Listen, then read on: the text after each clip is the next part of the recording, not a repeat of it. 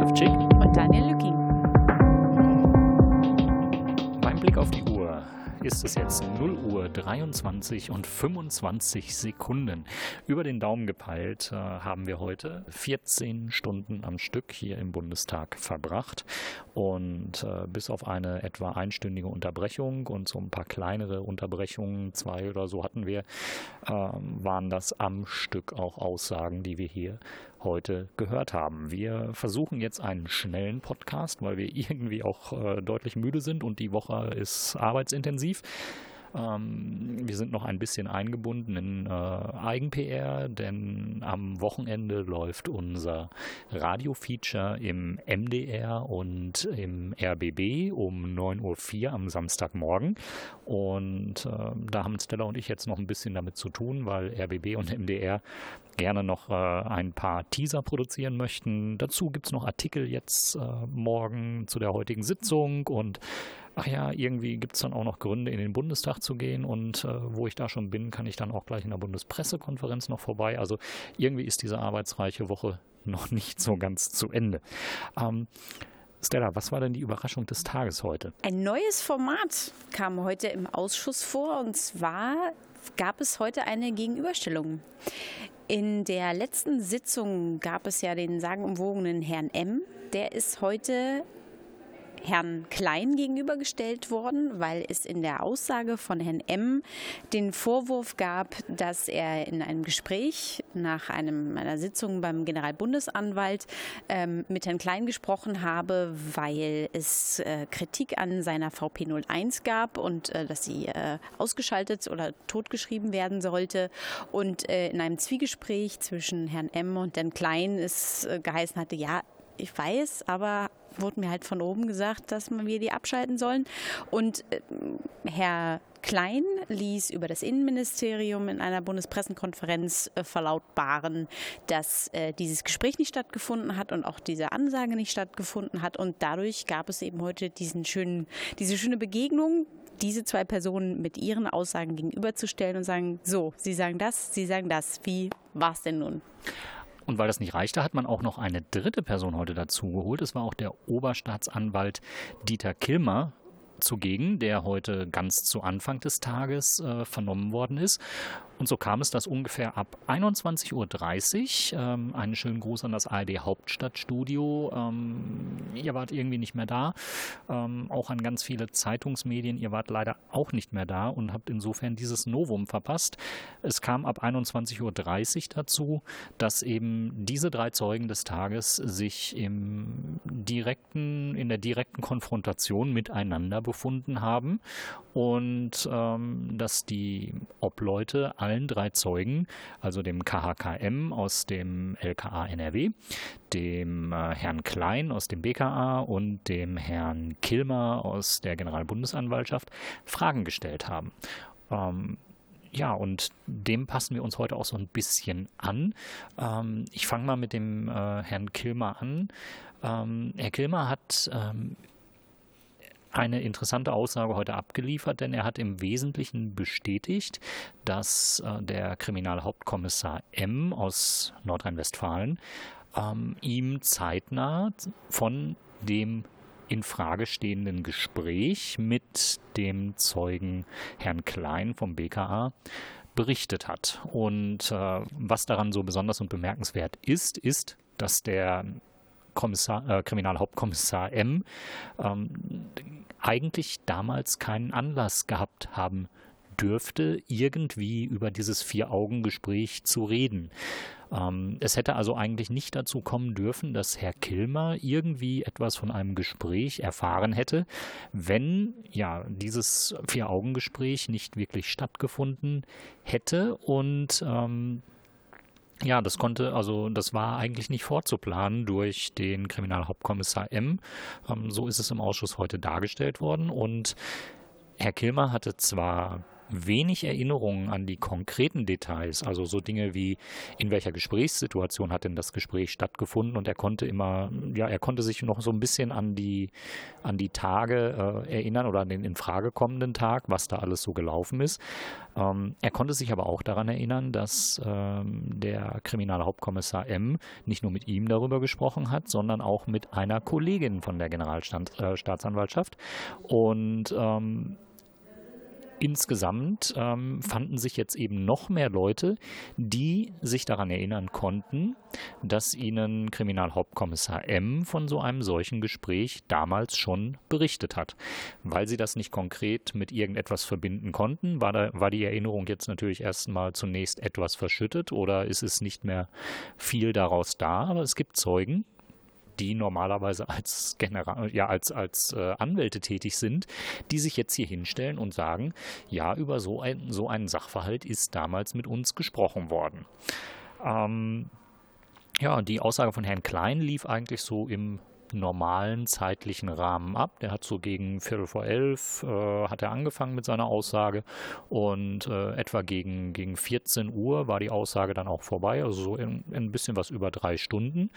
Ähm, ja, und dann, ähm, Stella, hast du noch zu der Aussage was?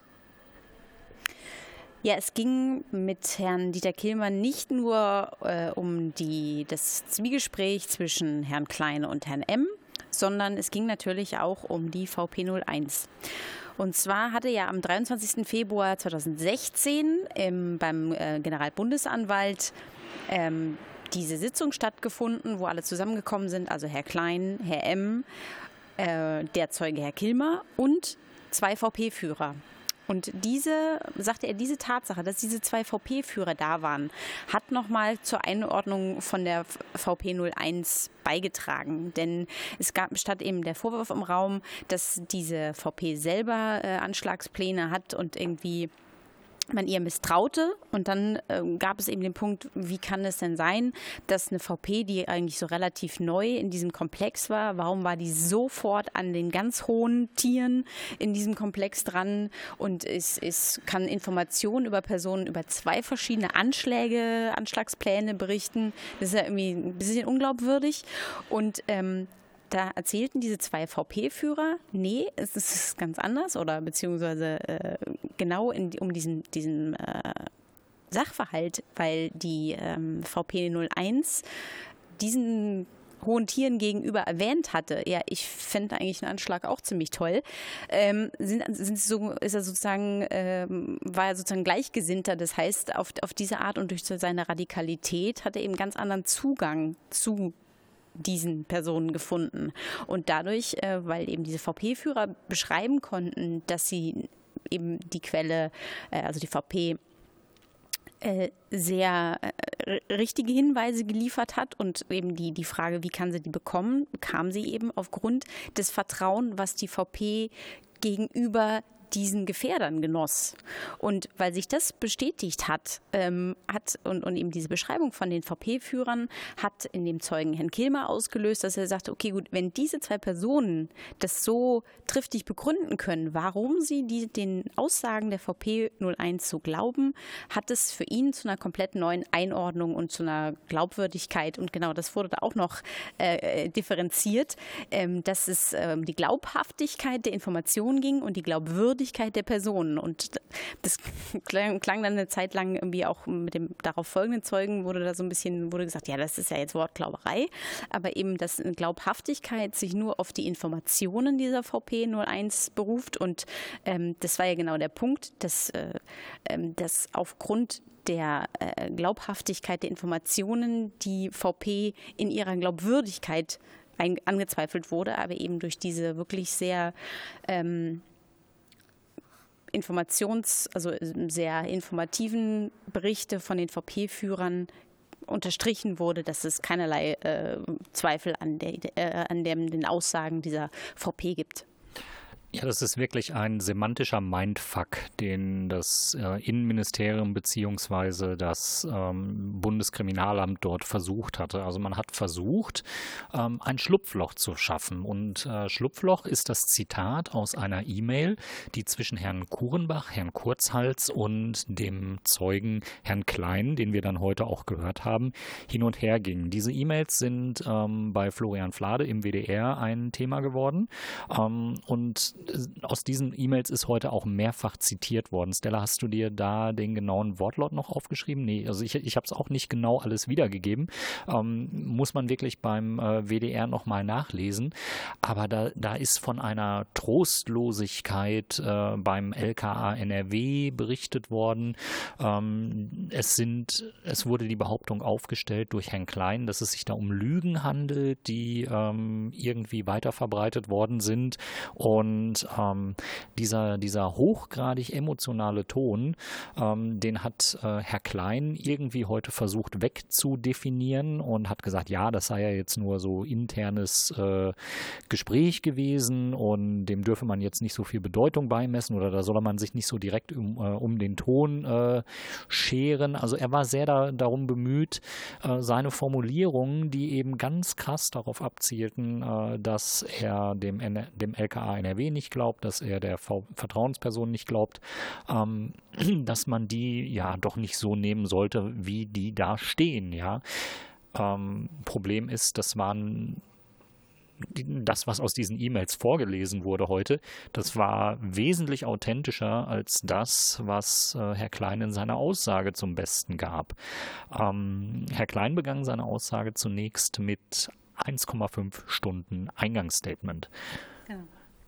Herr Klein ist äh, erster Kriminalhauptkommissar beim BKA und ja, diese anderthalb Stunden, wir hatten das ja eigentlich bei M schon in der letzten Sitzung, der hatte auch ein sehr, sehr ausführliches Statement und ähm, mit schon von uns erwähnt, glaube ich, diesen 400-seitigen, geschätzt 400-seitigen ähm, Aktenordner dabei, wo seine persönlichen, sein persönliches Logbuch drin ähm, kopiert ist.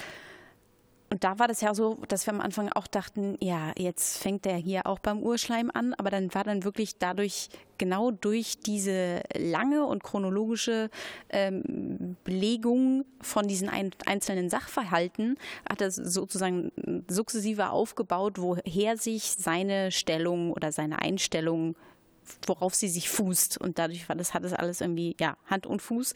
Und bei Herrn Klein war das eigentlich so, ja, ich hatte auch von den äh, Referenten Tweets gesehen, wo es dann von so, ja, also wie viel äh, Kulis des äh, BKA so als Werbemittel bestellt ist, werden wir wahrscheinlich demnächst auch erfahren. Also das war wirklich ähm, sehr schwer äh, mit offenen Augen ähm, zu ertragen.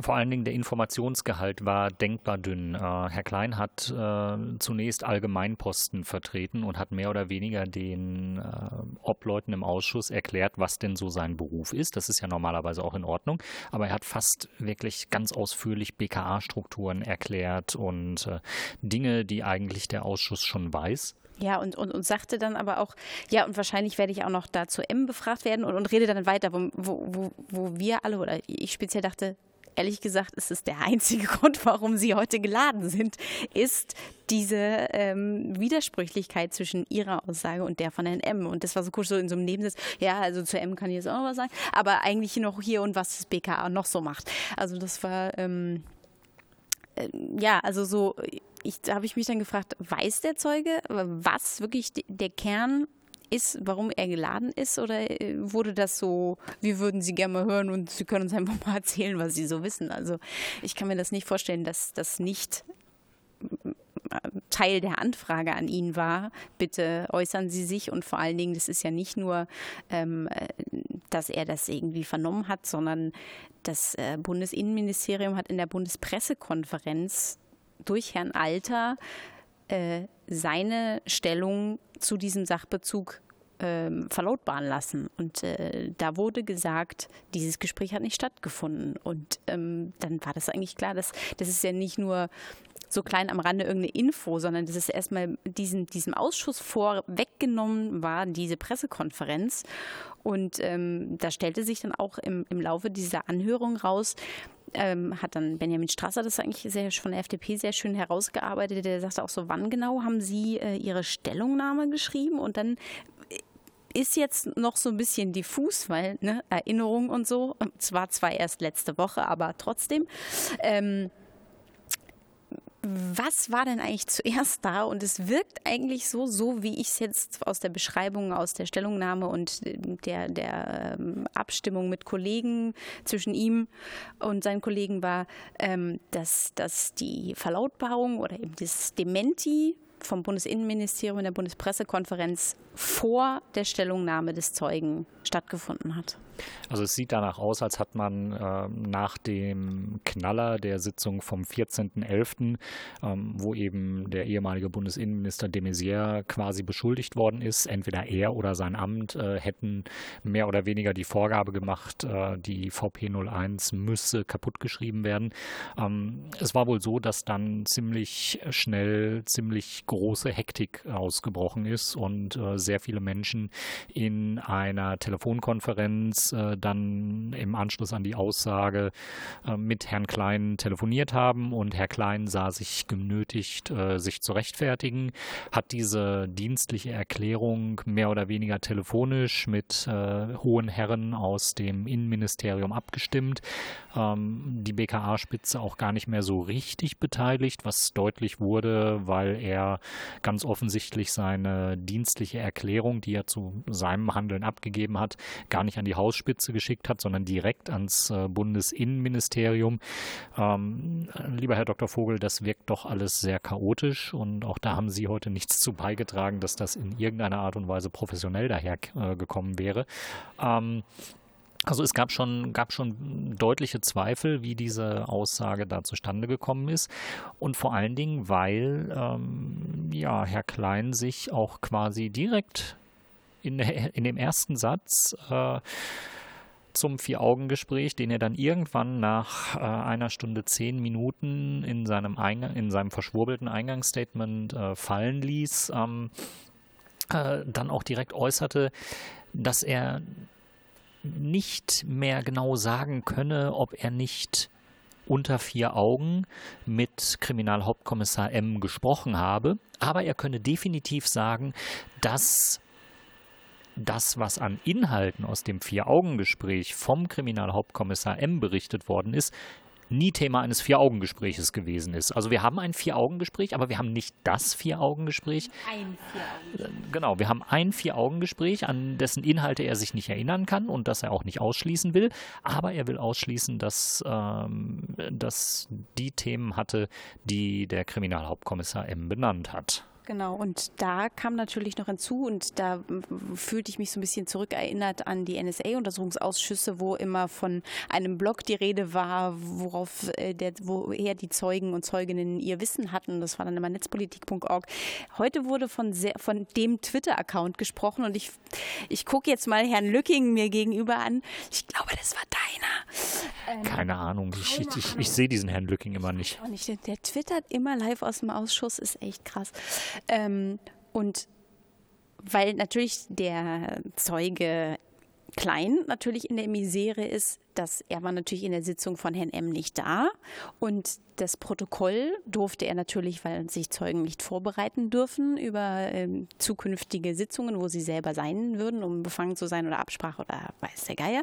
Ähm, heißt also den wirklichen Wortlaut, was nun Herr M über dieses Zwiegespräch gesagt hat, wusste der Zeuge gar nicht. Der Zeuge wusste nur aus Tweets aus dieser Sitzung, ähm, dass es dieses, dass Herr M. behauptet, dass es dieses Gespräch gegeben hätte und dass er aufgrund von Statements, die Abgeordnete im Anschluss noch gebracht haben oder eben in der mitten in der Sendung, in, mitten in der Sitzung, ähm, darauf dieses Dementi basiert, ähm, bleibt nach wie vor sehr seltsam es ist auch wirklich, wirklich dünn. Also wir haben nochmal rekapituliert, was ähm, zur Verfügung stand. Es waren wirklich keine erste Hand-Aussagen. Es waren ähm, die Tweets, es waren die Statements der Obleute, die wir gegen 19 Uhr hochgeladen haben.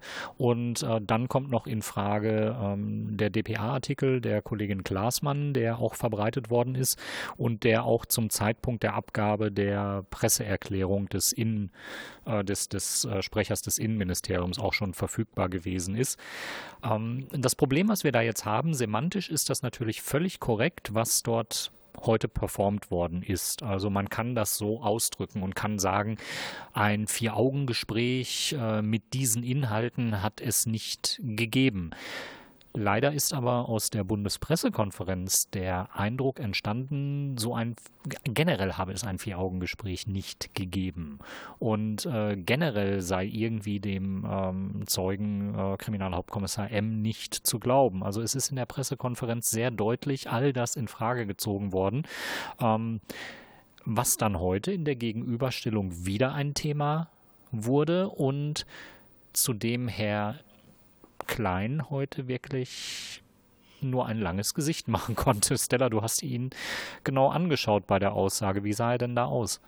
Ja, in der, in der Gegenüberstellung, das war wirklich total erstaunlich und das hat sich ziemlich genau mit dem gedeckt, was Herr M. in seiner Anhörung vor einem Monat berichtet hatte, ähm, weswegen es dieses Zwiegespräch gab, weil er sagte, wir haben uns nochmal zusammengestellt und nochmal rekapituliert, weil wir können gut miteinander arbeiten, wir können uns gut leiden und deswegen habe ich gesagt, ey, ey Klein, geht's, äh, geht's noch? Was ist das denn? Was machst du denn mit meiner VP? So, und dass das eben dann wohl Klein gesagt hat, ja, weiß ich, aber von ganz oben. Und diesen Punkt, weiß ich von ganz oben, sind wir irgendwie nicht sonderlich näher gekommen. Da sagte auf jeden Fall Herr Klein, ganz oben habe ich auf gar keinen Fall gesagt, dass ich gesagt habe, vielleicht macht die VP viel Arbeit was ja äh, übers äh, Innenministerium so verlautbart wurde, ähm, dass sie äh, totgeschrieben werden musste, weil sie zu viel Arbeit macht. Immer, wenn ich gesagt habe, hey, VP macht schon ganz schön viel Arbeit. Das kann sein, weiß ich nicht, kann ich nicht ausschließen, dass ich sowas Flapsiges gesagt habe. Aber ich kann ausschließen, dass ich gesagt habe, dass man sie totschweigen muss. Ich hab, äh, kann ausschließen, dass ich äh, irgendwie de Maizière im Kontext genannt habe oder Kurenbach. Habe ich nicht genannt, hat nicht stattgefunden. Und, ähm, und genau dieses, dieses eigentliche Vertrauensverhältnis, was diese zwei Beamten miteinander haben, hatte sich eigentlich nochmal in der Mimik der beiden wieder gespiegelt, weil ähm, als, es war dann immer so gegen so, so ein Patchingball irgendwie. Auf der einen Seite wurde ein, ein Schreiben vorgelegt, was der eine gesagt hat und dann, äh, dann ein Schreiben von dem anderen und jeweils so, so die, die, die, die Herzen zerbröckeln zu sehen beim jeweiligen anderen Statement, also ähm, durch äh, als Aussage von Herrn M. war natürlich, äh, es gab dieses Gespräch und du hast mir gesagt, ihr wollt meine VP totschreiben. Ähm, und und die, die, der Blick, den Herr Klein M. zuwarf, war nicht, war, war eher so, was redest du denn? Nein, nein, so war das. So, also so ganz komisch, nicht, nicht pikiert. Ähm, das ist die Unwahrheit, sondern eher so, da, da, war ganz viel Enttäuschung im Blick. Es war ganz, ganz, ganz komisch, schwer zu beschreiben, aber wirklich so, dass ähm, da schon eine, eine, ja, eine, eine, Bindung zwischen diesen zwei Beamten ist, dass, das, dass, dass eigentlich dadurch sich wirklich die Frustration eigentlich gut ähm, erklären lässt, äh, weil eigentlich die beiden wirkten miteinander, dass man eigentlich miteinander reden kann und sagen, kannst du mir ruhig auf den Tisch packen, wenn es irgendwelche Zweifel gibt und dass man das nicht so äh, hintenrum machen muss. Ähm, ja, und genauso gab es es eben umgekehrt äh, als Schreiben vorgelegt wurden von Herrn Klein,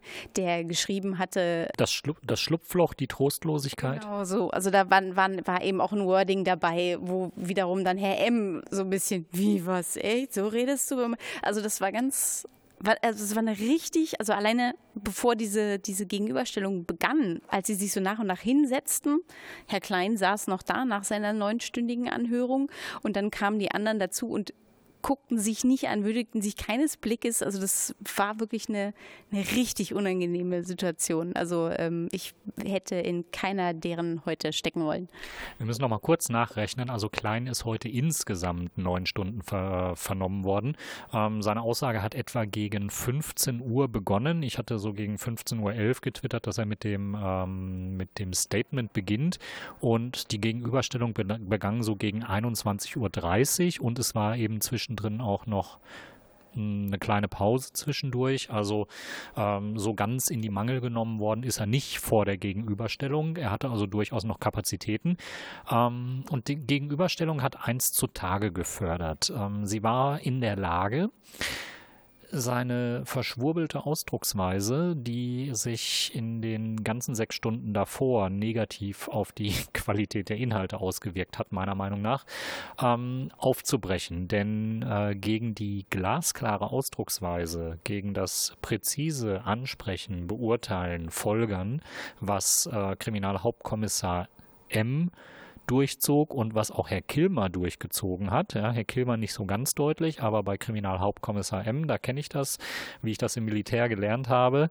Ansprechen, beurteilen, folgern. Ähm, das, ähm, ja, ich weiß nicht, ob er da ganz automatisch irgendwie kürzer und präziser in seinen Aussagen werden musste, der Herr Klein, ähm, oder ob das äh, so ein ja, und, oder ob wirklich klar war, dass, dass seine, seine Schwurbelei jetzt äh, irgendwie nicht mehr erträglich ist.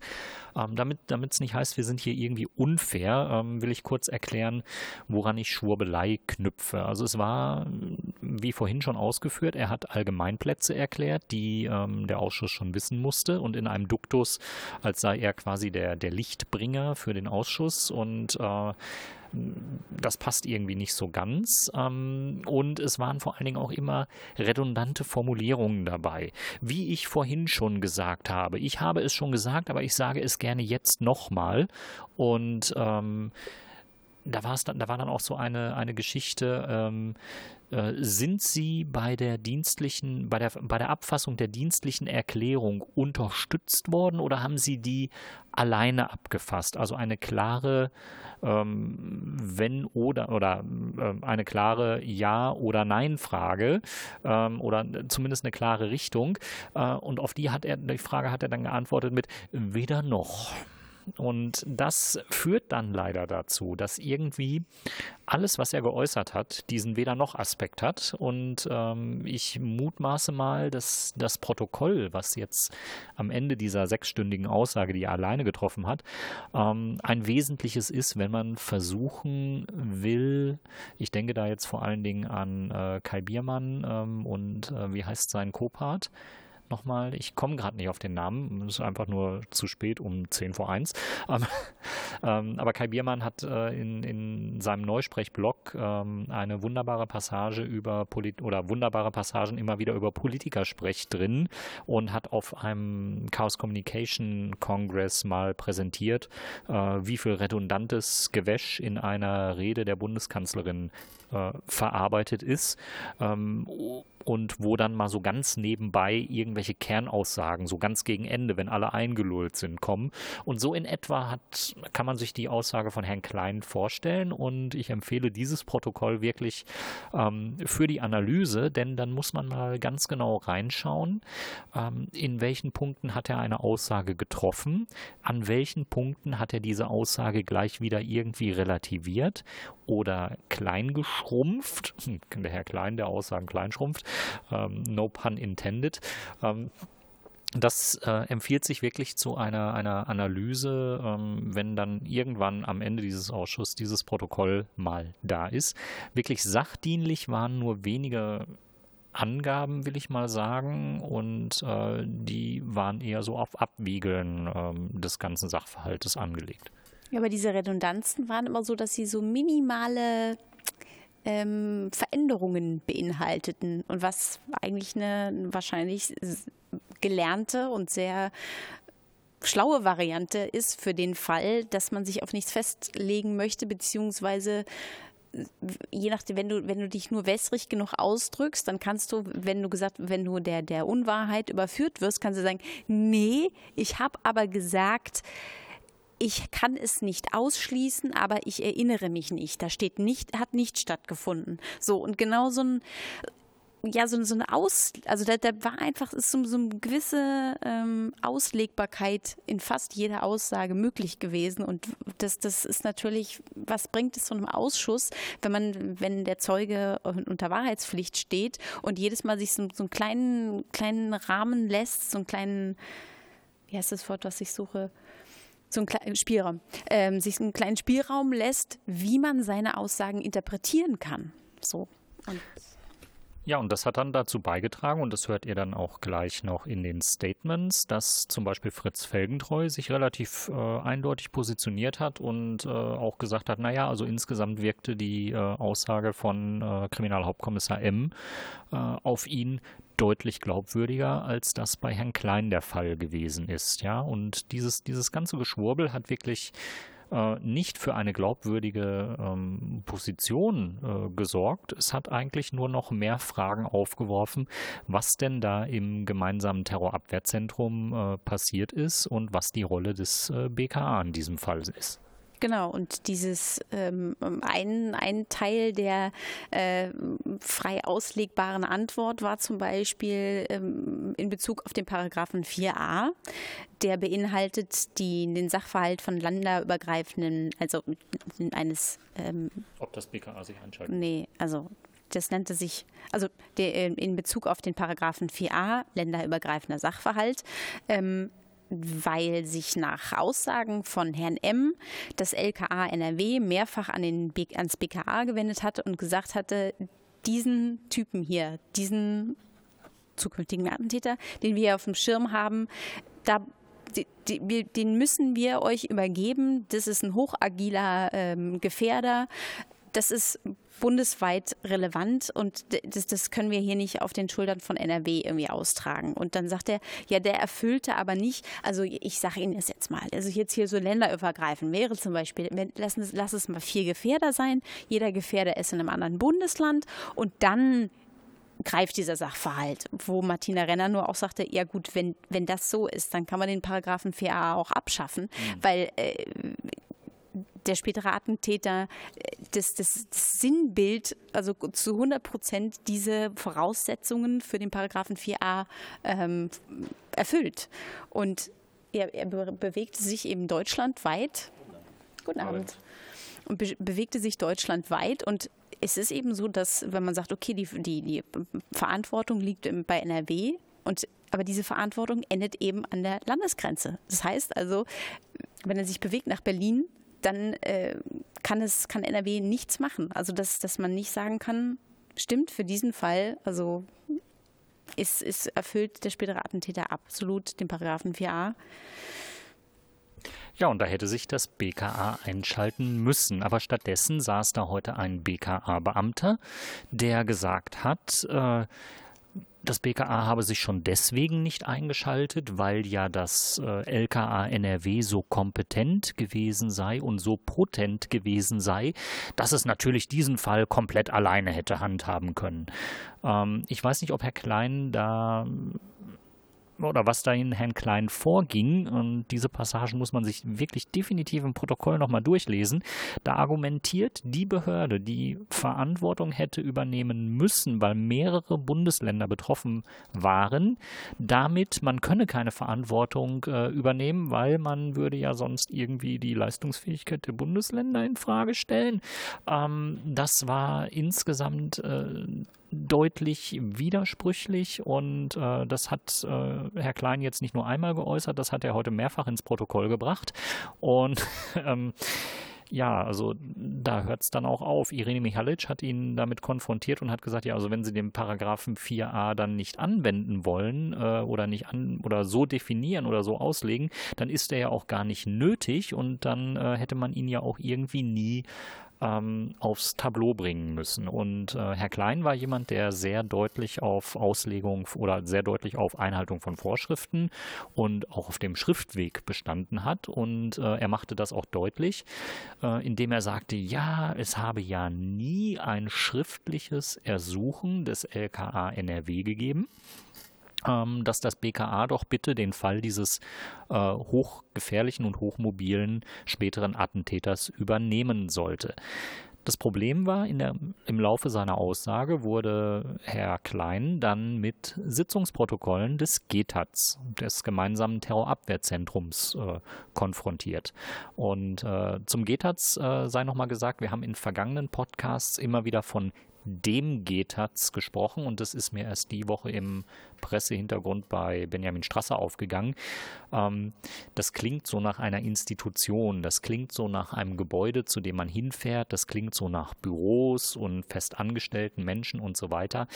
Ähm, das trifft aber den Charakter des gemeinsamen Terrorabwehrzentrums nicht. Ähm, es handelt sich dabei eher so um ein Sitzungsformat und äh, das schwang heute auch zeitweise so mit, eher so um eine äh, regelmäßige Telefonkonferenz, ähm, an der halt Leute teilnehmen, die mit den Aufgaben da betraut sind und mm, von den Sicherheitsbehörden.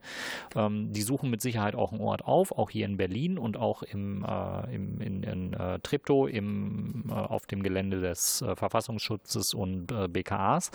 Ähm, aber es ist keine zusätzliche Behörde, das nur zum GTAZ. Ähm, und aus diesen Sitzungen gibt es Protokolle und in diesen Protokollen war niedergehalten an mehreren Stellen, dass das LKA NRW äh, gesagt hat, hier, wir haben einen hochmobilen Gefährder, bitte übernehmen Sie BKA. Und ähm, Herr Klein hat diese, diesen Antrag, diese Formulierung äh, quasi belanglos geredet und hat, ähm, ja, hat gesagt, äh, äh reicht nicht aus, das hätte der Schriftform bedurft. Genau, das hätte der Schriftform bedurft und außerdem hier so ein Sachbearbeiter, ja, nach so einer GTAT-Sitzung, das, das gilt gar nicht. Also das ist überhaupt nicht äh, spruchreif und nicht formgerecht und das müsste ein äh, Antrag aus dem Landesinnenministerium sein, was für wirklich Pruster in den Fraktionen sorgte, weil wirklich ähm, selbst wenn man, wenn man darüber debattiert, was jetzt genau die richtige Form ist, auf nach so einem Schreiben zu sagen, es hat nie einen Antrag gegeben, ist ja trotzdem die Unwahrheit dahingehend, dass es vielleicht nicht die richtige Form ist, aber der Fakt, dass dieses Ersuchen da ist und dass dieses Interesse an der Übernahme da ist, das kann man ja nicht mehr von der Hand weisen. Kleiner Rückblick auf meine Bundeswehrzeit. Ähm, da gibt es ein interessantes Konzept, äh, das ich dann hier an dieser Stelle dem BKA gerne mal vorstellen möchte. Das nennt sich helfende Dienstaufsicht. Wenn man feststellt, dass irgendjemand im untergebenen Bereich oder auf einer anderen Ebene ähm, gerade dabei ist, einen Riesenfehler zu begehen, zum Beispiel, weil er ein Ansinnen äußert, aber nicht die richtigen Schritte unternimmt, dann könnte man auf die Idee kommen, zur helfenden Dienstaufsicht überzugehen und zu sagen, Mensch, ich sehe, was du da vorhast, hier ist der richtige Weg, wie du das auch erreichst. Aber stattdessen hat das BKA leider gesagt, ähm, wir nehmen das nicht wahr. Irene Mihalic hat äh, den Zeugen dann aber auch nochmal damit konfrontiert, was denn so im Gesetz steht zu diesem 4a und äh, hat nochmal ganz deutlich herausgearbeitet, dass das Gesetz an dieser Stelle ähm, ihrer Ansicht nach gar keine Form vorgibt. Also kann ein Antrag auf Übernahme jedwede Form haben und muss auch nicht von irgendeiner entsprechenden äh, Dienststelle gestellt werden.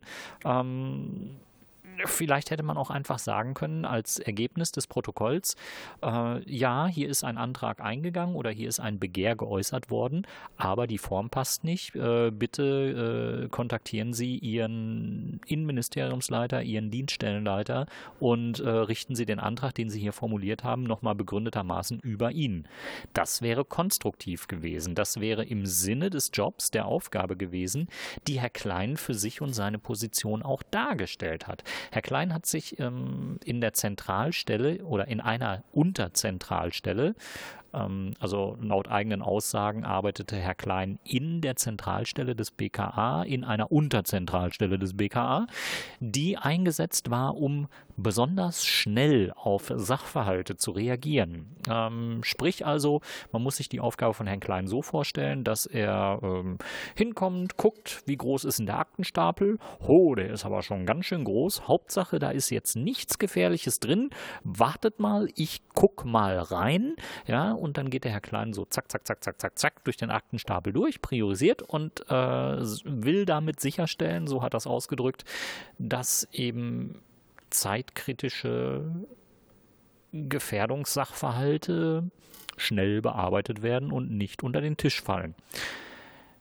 Was so gar nicht zu dem passt, was im GTAZ rund um den Fall des späteren Attentäters durch das BKA veranstaltet worden ist. Das war ein ähm, ziemlich perfider Widerspruch, ähm, mit dem Herr Klein dann heute auch irgendwie nicht so ganz konfrontiert worden ist. Ich weiß nicht, ob man da Rücksicht äh, genommen hat seitens der Obleute oder ob man äh, einfach darauf gewartet hat, dass er sich noch ein bisschen weiter verstrickt und äh, ob man jetzt schlicht abwartet, was hinterher im Protokoll so drin steht. Ähm, das wird einiges sein, was dort in diesem Protokoll drin ist. Und da wäre ich äh, wirklich gerne Mäuschen, um zu sehen, was das stenografische Protokoll bei der Zusendung an Herrn Klein aussagt und was es nach der Rücksendung äh, an, an den Ausschuss aussagt. Denn Herr Klein hat ja das hat ja nicht nur das Recht, anderthalbstündige äh, Eingangsstatements abzugeben und das wäre auch noch länger gegangen. Herr Klein hat auch das Recht, ähm, das Protokoll zu lesen und äh, weil er sich nicht selbst belasten muss, ähm, auch gewisse Anmerkungen zu machen. Die werden natürlich kritisch begleitet. Aber all das, was wir heute schildern, das ist eben auf Basis der von uns gerade gesehenen Sitzung. Und wir dürfen uns jetzt darauf freuen oder gespannt sein, was aus dieser Sitzung übrig bleibt, wenn äh, Herr Klein das Protokoll dann übersendet bekommen hat und was letztendlich dann als relevante Äußerungen aus dieser Sitzung in den Abschlussbericht des Untersuchungsausschusses eingehen wird. Jetzt kommen die Statements äh, unter anderem über die Glaubwürdigkeit des Zeugen Philipp Klein und die neue Herangehensweise der Gegenüberstellung. Ähm, ihr hört die Abgeordneten in der Reihenfolge Fritz Felgentreu von der SPD, Irene Mihalic von den Grünen, Volker Ulrich von der CDU und Benjamin Strasser von der FDP. Herr Felgentreu, am Anfang dieses Tages stand die Frage, einer lügt, wer ist es? Wie weit ist der Ausschuss im Laufe dieses Tages gekommen? Da ließ sich nicht abschließend klären. Am Ende steht Aussage gegen Aussage über ein Vier-Augen-Gespräch. Äh, da wird man auf der juristischen Bewertung wohl stehen bleiben. Für mich war das Bild, das sich aus den Aussagen des Zeugen M ergeben haben, das in sich rundere, geschlossenere, das sich auch besser mit den Unterlagen, mit den Akten in Einklang bringen ließ. Wie setzt der Ausschuss jetzt fort? Wir werden jetzt äh, mit den äh, Zeugenvernehmungen fortsetzen, äh, die wir ohnehin äh, für den weiteren Verlauf geplant hatten. Wir müssen ähm, weitergehen in Richtung BND und Verantwortung des BND. Wir werden wieder den Faden aufnehmen mit den Videos, die dem BND im Umfeld des Anschlags äh, anscheinend erst hinterher zugespielt worden sind, die aber den äh, Diensten, ähm, die diese äh, Videos aufgezeichnet haben, schon vorher bekannt waren. Da nehmen nehmen wir den Faden wieder auf. Und wir werden natürlich auch noch mal auswerten, was wir hier heute gehört und erlebt haben. Ähm, wir werden sicherlich auch noch weitere Zeugen im Zusammenhang mit dem Komplex heute befragen. Insbesondere der Gruppenleiter Kurenbach wird hier sicherlich noch mal eine Aussage machen müssen. Und es ist auch klar, dass der damals verantwortliche Innenminister irgendwann hier gehört wird. Wunderbar, vielen Dank Danke. an dieser Stelle. Frau Mihalic, die gleiche Frage. Wie weit sind wir gekommen? Ja, wir wissen jetzt immer noch, äh, dass einer lügt. Ja, also leider wissen wir nicht mehr, weil ähm, es ist halt eben immer noch die Situation, dass wir eine Aussage gegen Aussage haben ähm, und das jetzt nicht näher eingrenzen konnten. Allerdings ähm, würde ich mich da auch der Bewertung des Kollegen Felgentreu anschließen. Also man hat schon ähm, eine Wahrnehmung über die Aussagen, die hier heute getroffen worden sind und ähm, welche man sozusagen auch anhand von Unterlagen, an Aktennachweisen ähm, irgendwie schlüssig schlüssig untermauern kann und bei welchen man Schwierigkeiten hat. Ja, ich drücke das absichtlich so vorsichtig aus. Ähm, und da erschien mir doch ähm, also diese Aussage von Herrn M. und auch die des Oberstaatsanwalts Kilmer doch in sich schlüssiger und konsistenter als das, was ähm, äh, Herr Klein hier ausgesagt hat, der sich sehr häufig, wie ich fand, auch in Widersprüche verwickelt hat, das auch nicht abschließend aufklären konnte, wenn es solche Widersprüche gab und festhielt. Das soll jetzt nicht eine Bewertung seiner Aussage in Gänze darstellen, ja, weil wir haben immer noch die Situation, dass wir eben nicht einwandfrei belegen können, wer, also welcher dieser beiden Zeugen am Ende, ja, die an diesem angeblichen Vier-Augen-Gespräch teilgenommen haben, ähm, die Unwahrheit gesagt hat. Ich weiß auch nicht, ob wir das als Untersuchungsausschuss abschließend werden klären können. Aber deswegen sei an dieser Stelle noch mal darauf hingewiesen, dass eine Falschaussage vor dem Untersuchungsausschuss strafbar ist Und wenn wir auch nach dem heutigen Tag annehmen müssen, dass einer dieser beiden Leute, einer dieser beiden Zeugen eine Falschaussage vor dem Untersuchungsausschuss gemacht hat, dann will ich nicht ausschließen, dass sich damit auch nochmal die Staatsanwaltschaft beschäftigen muss, um das vielleicht nochmal irgendwie abschließend klären zu können. Wir als Untersuchungsausschuss jedenfalls werden ähm, natürlich alles dafür tun, dann noch mehr in Erfahrung zu bringen. Wir hören ja noch weitere Zeugen in der Reihe, also den ähm, Gruppenleiter Kurenbach zum Beispiel, der ja auch schon mehrfach genannt worden ist heute, ähm, aber auch noch andere Zeugen, die uns dazu vielleicht noch ein paar mehr Angaben machen können. Ich weiß nicht, ob wir noch Leute aus Niedersachsen im Programm haben. Möglicherweise haben wir, glaube ich, noch nicht so eingehend darüber gesprochen gesprochen. Aber da ist eine Menge vorstellbar. Nur für den heutigen Tag ist es an dieser Stelle natürlich erstmal die Situation, dass wir es nicht fertig auflösen können. Vielen Dank. Herr Ulrich, die Union hat heute auch sehr engagiert gefragt ähm, und das auch in einem neuen Format. Drei Zeugen zeitgleich äh, nebeneinander gesetzt. Ähm, wie bewerten Sie das neue Format? Das neue Format war eine Gegenüberstellung von drei Zeugen aus dem Bereich GBA, BKA und LKA Nordrhein-Westfalen. Ich meine, das Format war notwendig, um herauszufinden, wer denn jetzt äh, anlässlich der Geschehnisse rund um den 23. Februar 2016 die Wahrheit sagt oder nicht. Ich äh, schicke voraus eine abschließende Klärung dieser Frage Wer hat möglicherweise gelogen und wer sagt die Wahrheit, war auch heute abschließend nicht möglich. Das lag zum einen an Erinnerungslücken, die alle drei Zeugen äh, aufzuweisen hatten. Zudem steht nach wie vor in einem wichtigen Punkt Aussage äh, gegen Aussage. Der eine Zeuge äh, hat deutlich darauf hingewiesen, dass die Worte ihm gegenüber so gefallen sind, während ein anderer Zeuge das ausgeschlossen hat. Ich erinnere daran, dass alle Zeugen vor dem Untersuchungsausschuss einer unbedingten Wahrheitspflicht unterliegen, die auch strafbewehrt ist. Jetzt liegt es an uns, aus den heutigen Erkenntnissen weitere Zeugen zu befragen, beispielsweise eine weitere Beamtin, die an einem Abendessen am 23. Februar dabei war. Es geht darum, äh, Herrn Kurenbach vom äh, BKA zu befragen. Und dann erhärtet sich äh, möglicherweise eine Richtung, wer die Unwahrheit gesagt haben möge oder nicht. Dennoch war der Tag heute wichtig, nochmal herauszustellen, dass wir im Untersuchungsausschuss die unbedingte Pflicht haben, der Wahrheit auf die Spur zu kommen und natürlich dann auch darüber sprechen müssen, wo Wahre bei der äh, Frage der Gefährlichkeitsbeurteilung von Amri letztlich äh, Sand im Getriebe, wo lag äh, Fehlverhalten von Behörden vor, was letztlich auch dazu geführt hat, dass der Anschlag nicht verhindert werden konnte.